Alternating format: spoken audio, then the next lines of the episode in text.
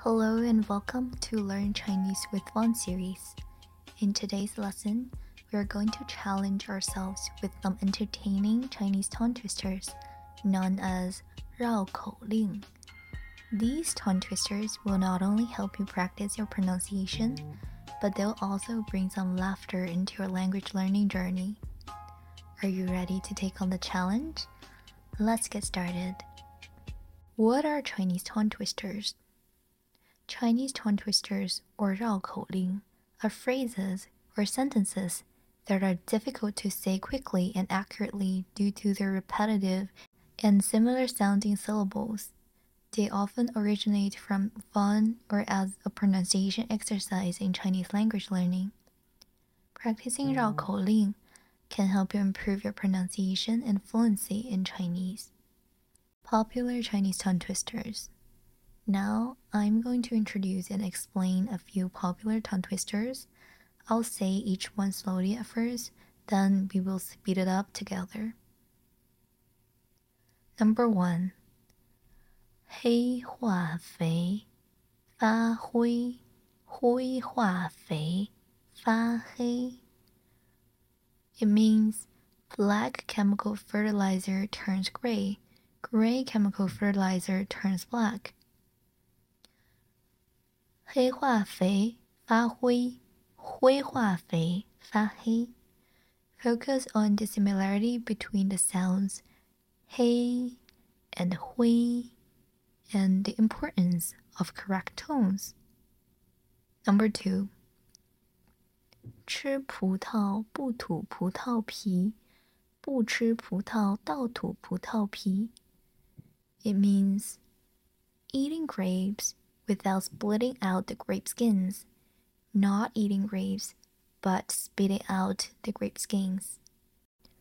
吃葡萄不吐葡萄皮，不吃葡萄倒吐葡萄皮。Focus on the repetition of the syllables 葡萄 and the differences between 吃、吐 and 倒。Number three. 四是四，十是十，十四是十四，四十是四十。It means four is four, ten is ten, fourteen is fourteen, forty is forty. 四是四，十是十，十四是十四，四十是四十。Focus on differentiating the similar sounding syllables 四 and 十。Number four，一只蜜蜂飞过一只斑马，飞过一只斑马的蜜蜂。It means a honeybee flies past a zebra. The honeybee that flies past a zebra. 一只蜜蜂飞过一只斑马，飞过一只斑马的蜜蜂。Focus on the different consonants m, f, and b, and the similarity between the sounds 蜜蜂 and 斑马. Alright, it's challenge time. Now you've gone through those tongue twisters, it's time for you to give them a try.